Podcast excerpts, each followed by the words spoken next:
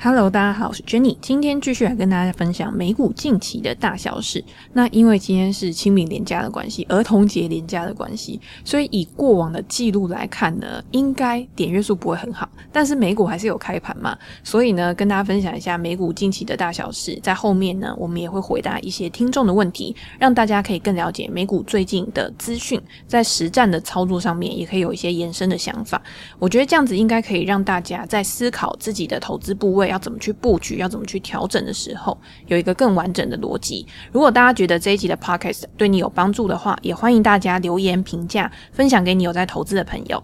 上个礼拜呢，美股大盘的表现其实跟我在订阅文章或者是我在 Facebook 发文一样，有重大数据即将要公布的时候，通常市场它是相对会比较平静的。也就是你在过去看到那些振幅啊，有可能它在日内的振幅很大，可是它在尾盘的时候，它收盘的时候，可能跟它开盘的时候相距是不会太远的。整个礼拜，如果我们去看道琼工业指数或者是 S M P 五百指数的话，基本上。到礼拜五都是收在平盘附近左右，涨跌是没有超过零点一个 percent 的。如果看以科技股为主的纳斯达克指数的话，在尾盘也是上涨零点七 percent。其实你不会看到有一个特别大的趋势产生。那我们就回过头来看一下上个礼拜有公布什么样很重要的数据，然后让我们投资人市场会特别的保守，然后等待这个数据的公布。第一个当然就是礼拜五的非农就业数据嘛，这个是每一个月的第一个礼拜五大家都很关注的一个数据，可以告诉我们当前的就业市场状况到底是怎样，它也会左右未来联准会的一个决策。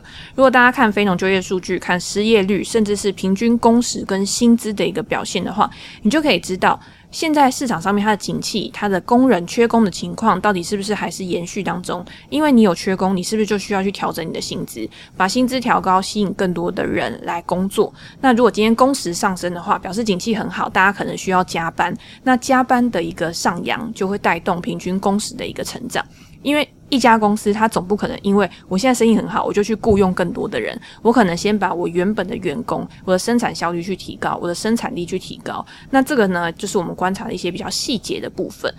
三月的非农就业人数新增了四十三点一万人，失业率呢，从上一个月的三点八 percent 再次的下降到三点六个 percent。这个数字大家可能光看没有什么感觉，可是如果你今天去看二零二零年二月的时候，那个时候市场还没有陷入到非常恐慌，疫情还没有到非常严重，所以二零二零年二月的时候，失业率是三点五个 percent，基本上已经快要追回疫情之前的一个表现了。劳动参与率在这个月上升到六十二点四，也可以看出就业数据还是相当的强劲。在疫情发生后，今年已经是第二年了嘛。不管是因为对疫情恐惧的因素消失，大家都愿意回到职场上面，或者是消费增加，储蓄率开始慢慢的下滑。你今天钱变少的时候，你也会更有工作的意愿。所以这个也是导致工作市场、就业市场开始越来越热络，人在呃恢复的发展趋势上的一个原因。好，那我们再接下来看，刚刚我们讲的是失业率、就业人数。平均薪资的增幅，在现在通膨仍处于非常高档的情况之下，也是市场非常关注的一个指标，来评估说消费者的购买力是不是还可以维持他们的消费需求。在这个月的平均薪资比上一个月成长零点四个 percent，比去年同期呢还要成长了五点六个 percent。虽然仍然是落后于物价的增幅，因为我们看之前的 CPI 增速是超过七 percent 以上嘛，还是处于非常高档。加上俄乌战争啊，它现在又去推高了很多原物料的一个价格，油价的一个部分。还是有很多的一个不确定性，但是至少这个数字，也就是平均工时的一个增速，平均薪资的一个增速，它是符合市场预期的。好，那我们再把它拆解来看的话，大家会不会觉得这样一层一层下来？可是你可以更了解就业市场发展的一个状况。如果我们以分项的数据来看，就是不是以一个整合来看，到底哪一些产业它现在缺工的数量是最大，它现在就业人数它的一个需求是最大的。目前看起来呢，成长复苏最快的仍然是旅游娱乐的板块。在陆续的解封开放之后呢，这个旅游的需求，因为它的人力需求一定是非常大的，还有很多人来招呼啊，很多人来服务啊，很多人来做这些劳力密集型的工作，所以这一块它仍然有一个很大的一个渴望。再来就是像专业技术、零售跟制造业，那这个也是属于那种景气复苏非常需求高的一个产业。如果我们以这些数据来看的话，你说现在要面临到一个经济衰退的情况，其实是看起来是没有这个迹象的。那既然大盘都是处于这种很强劲的状况，联准会对于这些新数据的解读，它是不是还是维持它一贯想要去紧缩的一个目标？这个可能性是非常高的。也就是市场预估说五月升息的几率仍然是百分之百，但是重点是升几码嘛？现在市场预估升息两码的几率已经来到了七十一个 percent，在年底前利率可能会达到二点五个 percent 左右，这个算是一个还蛮积极紧缩的一个讯号。那市场上面到底是已经反映了这样子的一个状况，已经不可能再坏了，还是市场上面还没有反应，之后还有可能会引发比较大的一个震荡加剧？我们之前也讲过很多次，就是你不能以单一一个数据，然后去告诉我们说市场现在就是会怎么样，或者是去预测市场未来会怎么样发展。除了就业数据以外，通膨的数据也是我们下一个月还可以再继续关注的。上个礼拜有另外一个联准会很关注的通膨数据 PCE，它也是仍然达到五点四个 percent 以上的水准嘛，高于原本央行它制定的一个目标。大家会觉得很奇怪，就是说，诶。央行比较关注的是 PCE 的数据，那为什么我们大家都很关注 CPI 消费者物价指数的一个数据？两者之间到底有什么差别？它是怎么样去影响联准会的决策的？那这边我们可以稍微讲一下，因为之前也是有读者问过我，就是 CPI 跟 PCE 之间的差距，为什么联准会它更看重的是 PCE 这个数据，可是市场却对于 CPI 这个数据更重视，好像也更容易引发市场上面行情的一个震荡。这边稍微解释一下，CPI 是消费者物价指数嘛，那 PCE 是个人消费支出物价指数，两个数据其实都可以代表物价的变化，它的差异是它有一些内涵的不同，像是 CPI 它主要会影响到我们知道。TIPS 通膨保护债券的一个价格，TIPS 的利率它就是挂钩通货膨胀的这个调整，通膨的时候它就会支付的利息随着通膨去上升，那在通缩的时候它支付的利息也会跟着去减少。像其他跟通膨挂钩的一些衍生性商品，都是用 CPI 这个数据去做一个比较主要的参考。而且有一个很重要，就是说 CPI 的数据通常都是在 PCE 之前去发布的，两个数据其实会有高度的相关性，所以这个也是我认为大家市场上面为什么更关注 CPI 数据的原因之一。我们如果去观察比较长期的变化的话，你也可以看到，在经济的环境更具有不确定性的时候，经济环境它的波动更大的时候，CPI 跟 PCE 这两个数据它的差异会更大。主要的原因是因为 CPI 它更贴近消费者他平均生活的支出变化，可是 PCE 呢，它是衡量所有商品跟服务消费支出价格的一个变化。CPI 会对我们的生活来说，我们要拿出去的钱是更有感的，因为它是直接就是我们日常生活中需要的消费，其实更贴近 CPI 这个数据的。大家比较需要的支出，包括像房租啊、能源价格啊，在 CPI 这个数据的衡量上面，它的权重是比较重的。在二手车啊、卡车啊这些成本上面，它也有比较高的比重。但是如果我们今天去看像保险啊、医疗健康照护啊这些，在 PCE 的占比就比较大。医疗健康在 PCE 的占比里面达到二十个 percent 以上，可是如果在 CPI 里面，它的占比不到十个 percent。当医疗成本上升的时候，这个药价它可能由政府补贴，或者是由其他的一些机构，它会帮你做部分的支出，所以实际上要从你口袋里面拿出来的钱，它没有那么多，所以这个也是这两个在成分里面差异比较大的一个地方。那大家就只要知道，就是说这两个数据基本上它就是应该要呈现一个亦步亦趋的走势。如果今天它的分化非常大的话，就表示现在经济是处于一个不确定性比较高的。那经济不确定性比较高，自然会影响到市场上面、股市上面的。一个震荡，一个变化。可是，当他们两个慢慢在趋于同步。表示市场又是回归到比较正常的一个状况了嘛？那我们借由这样子的方式去了解整体经济环境的一个变化，去掌握到一个大环境它目前的一个情况之后，我们再去思考你的资金要放在什么样的地方，要配置在什么样的资产上面，这样的逻辑其实比较符合我们在做决策的时候的一个逻辑。所以我自己在操作的时候，我也会分成几个阶段来思考。这个也是大家常常问我，就是说，诶，我到底要怎么去找股票？我到底要怎么样判断现在到底是？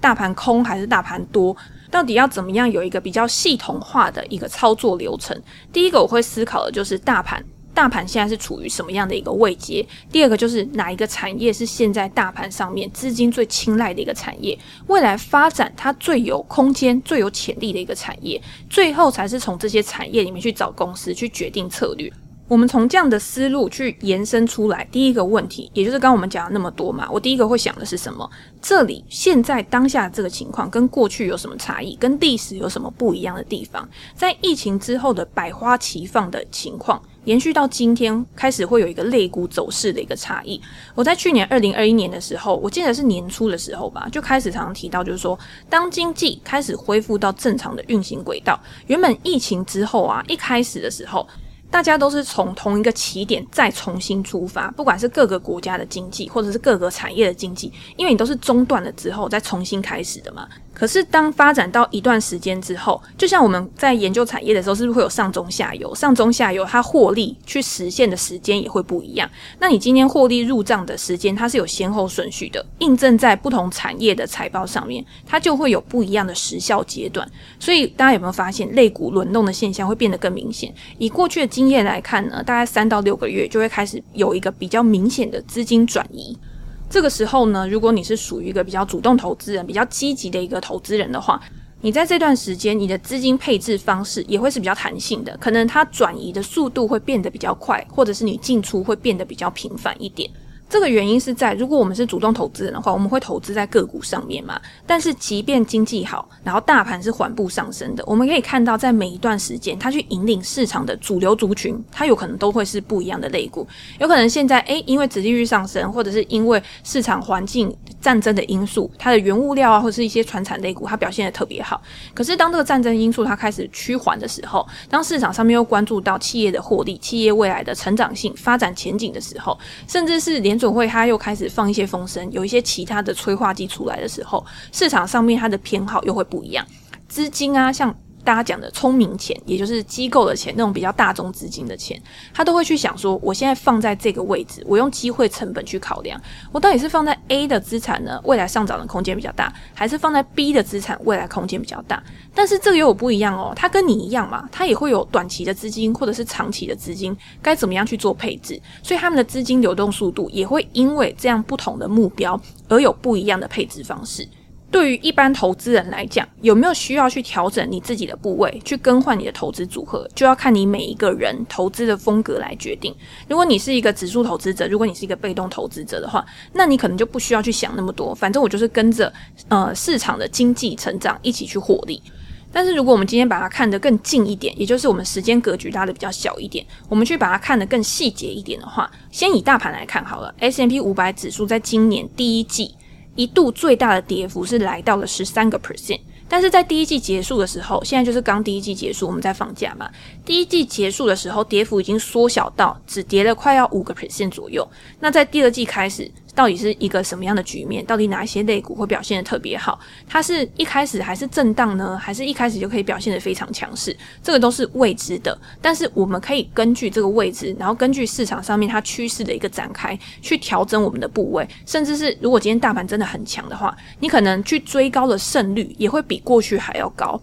在这一段时间呢，你可能去观察到底有哪些你觉得还不错的产业，然后这些产业里面还不错的领导公司，它的股价估值回调的幅度是比较大，然后开始有一些打底的情况。打底可能就是因为有资金去进驻嘛，有资金慢慢的去布局去吃货，那到最后有催化剂的时候，它可能就慢慢的在往上了。那这个东西呢，它也是有一种循环性，也是有一种规律性的。我用一个具体的例子来跟大家分享好了。我们这边呢，可以重新再拿电动车的产业来跟大家举例。刚好这个礼拜 t e s l 它也公布了它上一季的交车数、交付数。那这个时候呢，我们就可以来想，诶，电动车产业到底跟经济、到底跟产业、到底跟个股有什么样的一个关系？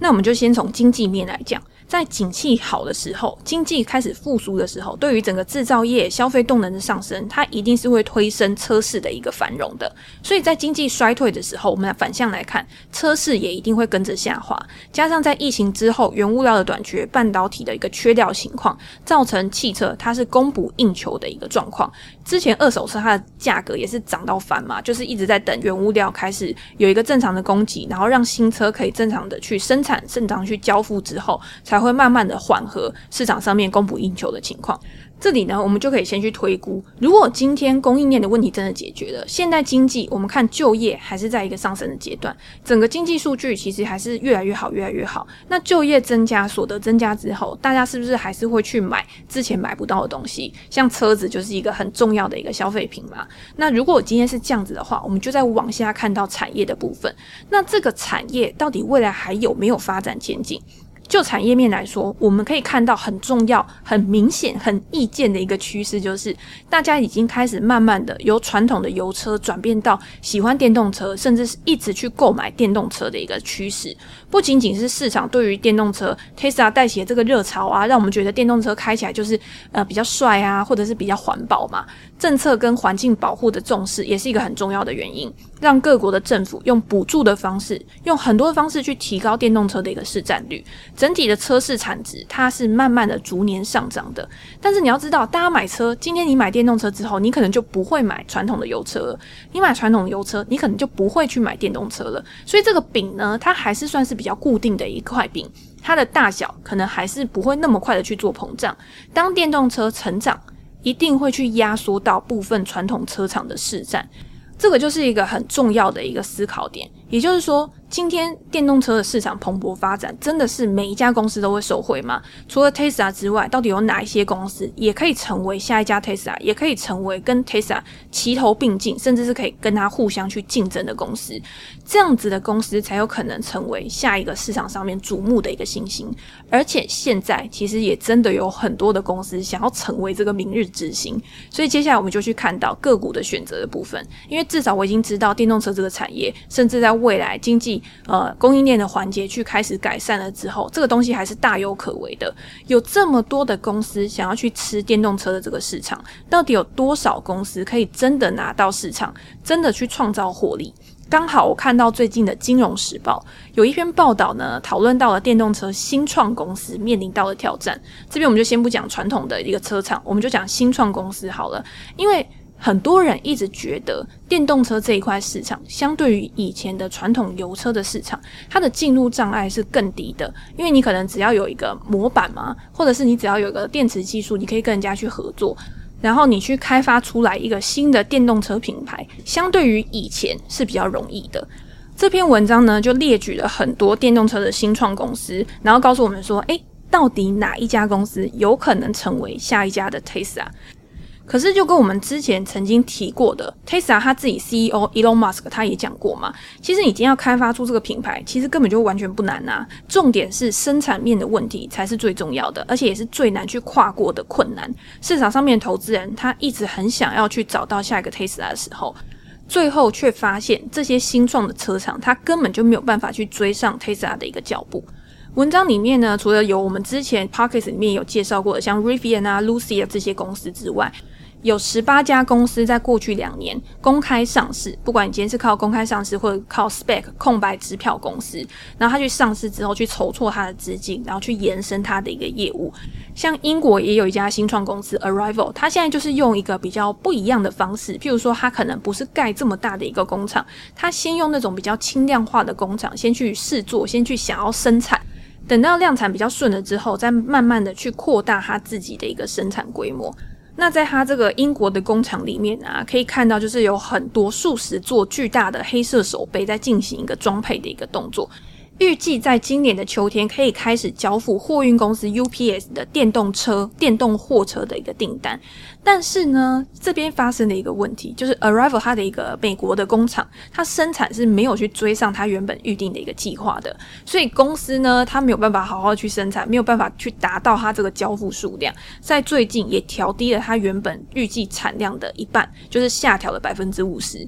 大家会想说，下调百分之五十到底是几辆？它由原本一千两百台下降至每年六百台这个数字，我这个。单位是没有讲错的，就是下降到六百台，所以实际上它现在是没有任何的交付数字出来去证明它有一个很好的量产能力。那你今天没有一个很好的量产能力，你就更不用讲财报里面的一个获利状况、盈余的一个状况吧。反观 Tesla，在这个周末它公布了它第一季的交付数字是优于市场预期的，第一季的交付量达到三十一万台以上，高于二零二一年第四季的一个交付数字，也比去年同期还要成长了六十八个 percent。Tesla 在上海的工厂呢，因为在第一季快要结束的时候开始去关闭，然后去停止量产，所以它第一季最后呢，它比上一季的产量减少了大概四百台，其实也不是非常大的一个数字。在供应链的问题之下，市场发现说，哇，Tesla 竟然还可以有这样这么好的一个表现。反观其他的车厂，在供应链的限制之下。他们的产量下滑的幅度其实是很大的。通用汽车在美国的年增率下滑了二十个 percent，Toyota 也下滑了十四个 percent，完全就是跟 Tesla 一个在天堂，一个在地狱的那种感觉。那这时候我们又想到，我们刚在讲产业的时候，不是有讲到这个市占率的一个分割吗？会不会是真的？今天 Tesla 的崛起，今天电动车市场的崛起，去挤压到了传统车厂的一个状况。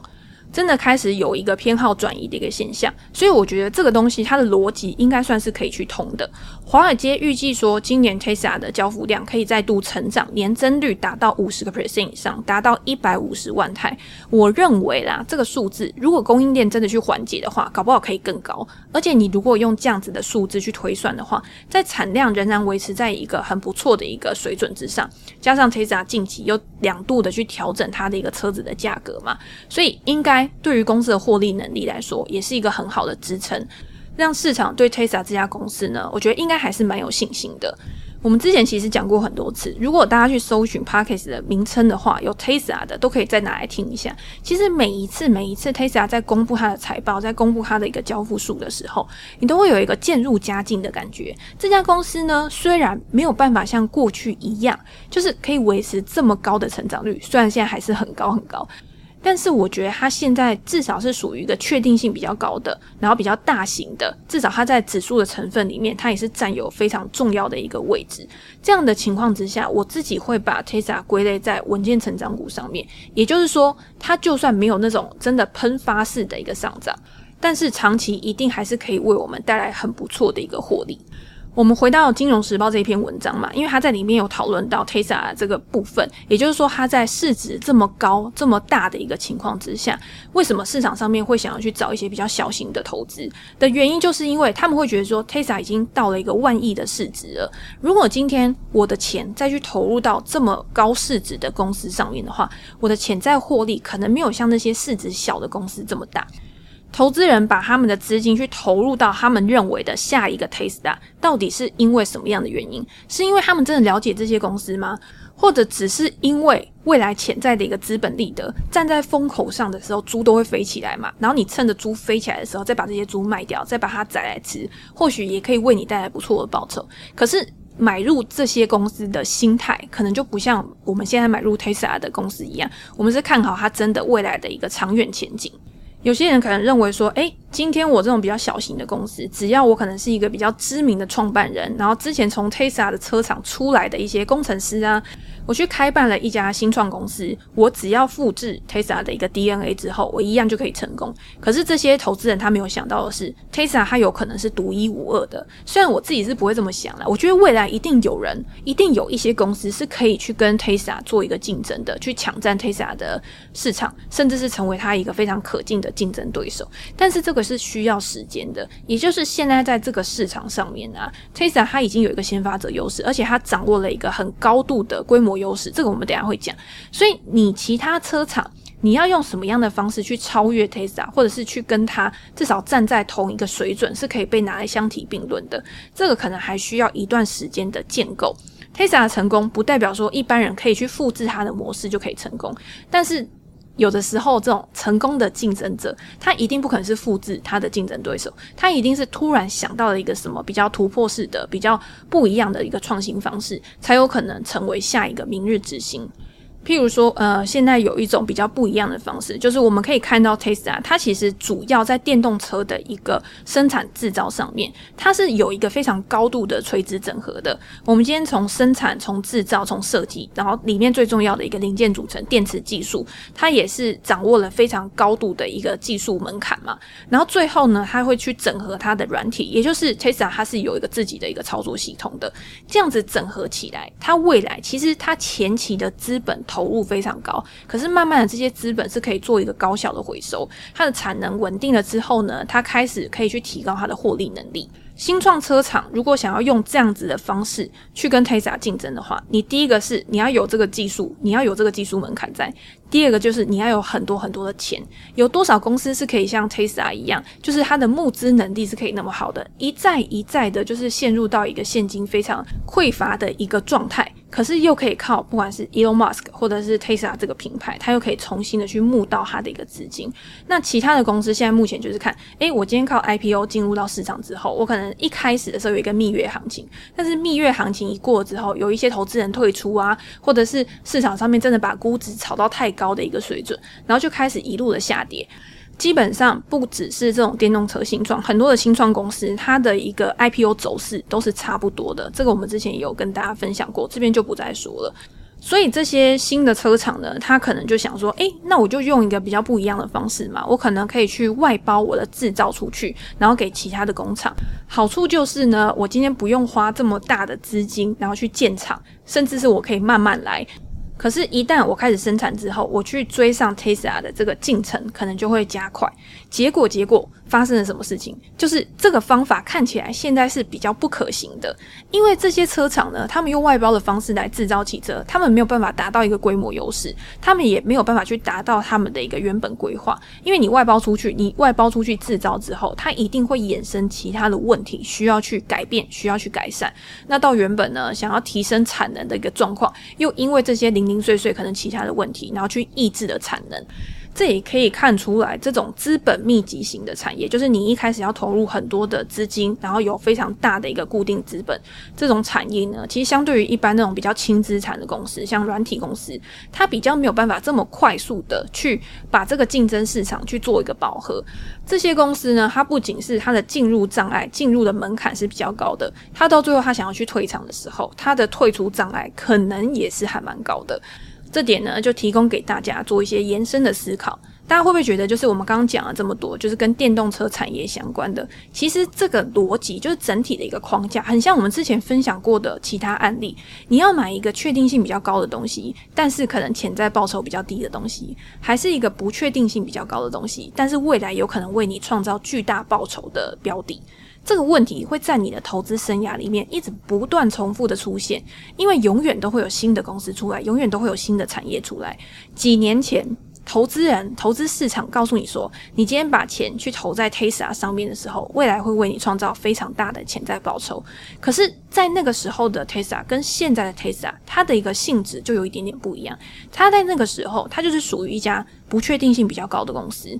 你投入之后，你亏损或者是你今天呃，就是没有赚到钱的几率是比较高的。那现在来看，因为现在是结果论嘛，我们都知道 Tesla 它已经成功了，所以它现在已经成为了一个很重要的公司，成为产业中的领导者。它或许未来不会让我们在短时间之内再带来那种十倍、百倍的报酬，但是只要这个产业它仍然在发展当中。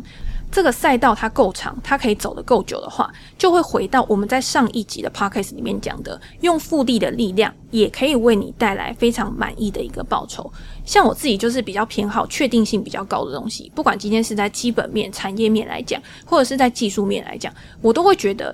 今天我可以掌握到的确定性更高，我可以搜集到越多公开透明的资料，我就可以做出一个更好的选择。这个就是我自己在操作的时候会去。谨守的一个投资原则吧。诶，不知道大家的一个操作风格，或者是你今天在看待这种事情的时候，你是比较偏向哪一方？你是比较偏好那种不确定性比较高的，但是可能会为你暴赚的公司，还是确定性比较高的，然后可以让你稳健的资产累积的公司？也欢迎大家在留言的地方可以跟我分享，然后跟我讨论这样子。好，那最后呢，因为时间的关系，因为最近真的留言变得比较多，我们今天呢就来回答两个听众的问题。第一位呢就是台南的智能小孩说：“珍妮你好，想推荐一部韩剧《Star Up》给大家。”前一段时间看了第一集，不过仅止步于第一集，想说是普通的剧情，结果前几周又翻到这一部，看到第二集完全停不下来，一周之内就把十六集追完。想问 Jenny 对车车的想法，如果现在要买车，选择传统的车厂还是 Tesla 呢？小弟最近交车 Tesla，赶在两波涨价之前完成，订单现省超过十万，但新车一开马上被路面原石刮轮圈，希望 Jenny 大祝福，明明是自己赚钱，却因为年纪太小就买车，很容易被说是富二代的小弟弟轮圈不。不要再被刮，谢谢。好，我就祝福你轮圈不要再被刮，因为轮圈被刮真的是一件很。机车的事情，我自己也常会有这样的状况。大家在那种路边停车啊，如果你今天是侧边停车的话，你就会很想要去把那个车子很贴近那个路边那个原石。所以我自己也会，我就会一直不断的重新倒车、倒车、倒车，然后去让它很贴近。可是你有时候就会听到很大的一个刮车的声音，那个就是你真的太贴近了。所以有的时候呢，千万不要觉得自己的停车技术很好，你就是大概跟前面那台车啊稍微有一点对齐齐就好了。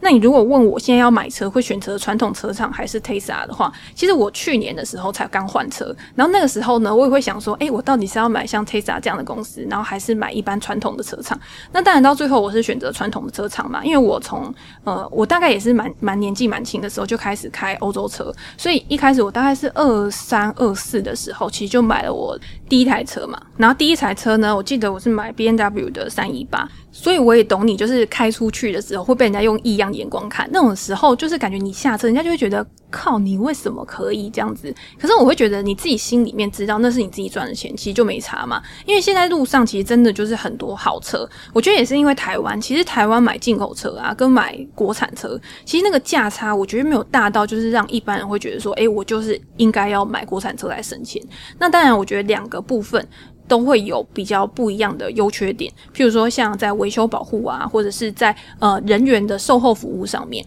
都是蛮值得考量的一个点。那我建议就是，如果大家想要买车的话，其实都可以去约这些车厂的业务去做一个试乘的动作。你今天有试乘，然后你知道它的内装怎么样，然后你喜欢它的外观，甚至是你可以去了解在车厂的部分它的维修保护的状况，它后续的一些。价格啊，或者是你今天要去预约的时候，他会不会人很多？你去到那个保养厂就知道。像现在双 B，他今天要去保养的时候，其实你是要等比较久的。如果你今天没有预约的话，因为双 B 他现在买的人真的太多了嘛，那他车厂的这种员工呢，其实他一定是比较受限的。那如果今天你去等的话，你要安排好你自己的时间。那我觉得电动车有一个好处是它不需要保养的样子嘛，可是它就是在充电的部分，我会觉得对我来说现在还是有一点点不方便。像我住的社区已经是那种五年内成立的那种新大楼，可是下面呢，它还是没有那个每一家都可以装一个充电桩，它就是固定有一个公共的充电桩，你要的话你就去跟管理员登记，然后你可以用多少的时间，然后去做一个充电。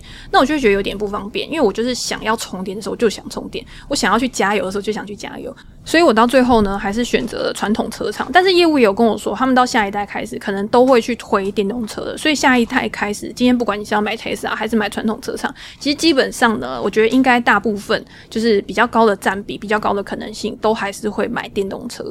好，最后一个问题呢，就是有一位听众 J Low，他说第一次留言就上手。身为一个美股韭菜加爆肝工程师，目前的规划是持有百分之六十的 VOO，百分之二十的 QQQ 跟百分之十的 TQQQ，这样的比例会不会有太大的问题呢？PS 是闲钱投资。如果今天是闲钱投资的话，其实我觉得就没有什么太大的问题，因为你今天买的都是比较属于那种大盘的 ETF，市值型的 ETF，像 VOO 跟 QQQ 这两个都是大盘型的 ETF，其实没有太大的一个状况。但是比较大家可能有疑虑的就是这个 TQQQ 的一个操作，TQQQ 到底要用什么样的操作方式？到底是比较适合长期投资呢，还是比较适合波段投资？然后在大盘什么样的状况的时候，比较适合使用这种杠杆型的 ETF？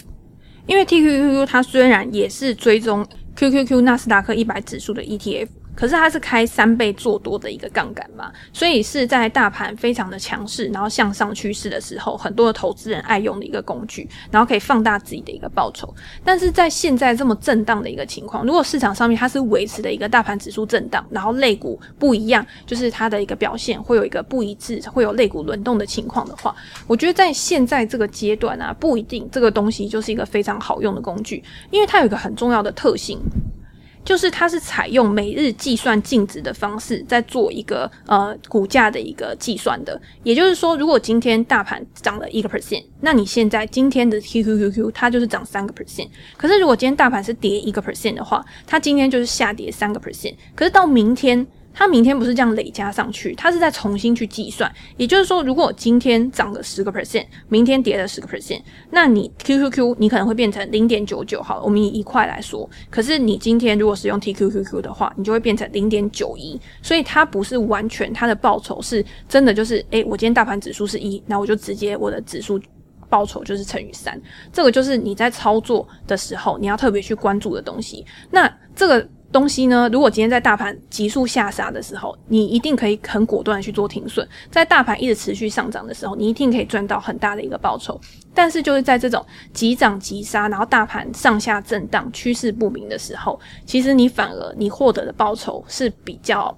我觉得是比较鸡肋的。那你就要去想，你今天在持有这一档标的的时候，你的目标是什么？那这个目标有没有办法借由 TQQQ 这个工具来达到？对我自己来说呢，我会觉得，既然如果你想要在这种时候去开杠杆，如果你想要做短期的话。或许你可以透过选择权的方式，也是放大杠杆的一种选择；又或者是你可以用我们之前讲过的微型期货的方式。那微型期货的方式有一个比较重要，就是你今天没有办法去控制你的上档跟下档，它不像选择权。今天你做买方的话，你可以知道你最大亏损是多少。反正就是一定要了解你操作的工具，你再去使用它，才是最保险然后最稳健的一个方式。好，那我们今天就先跟大家分享这边。如果大家有任何问题或者是想讨论的主题的话，也欢迎在留言给我评价，然后我们再。之后的 podcast 可以再拿出来跟大家做一个分享。那今天就先到这边喽，拜拜。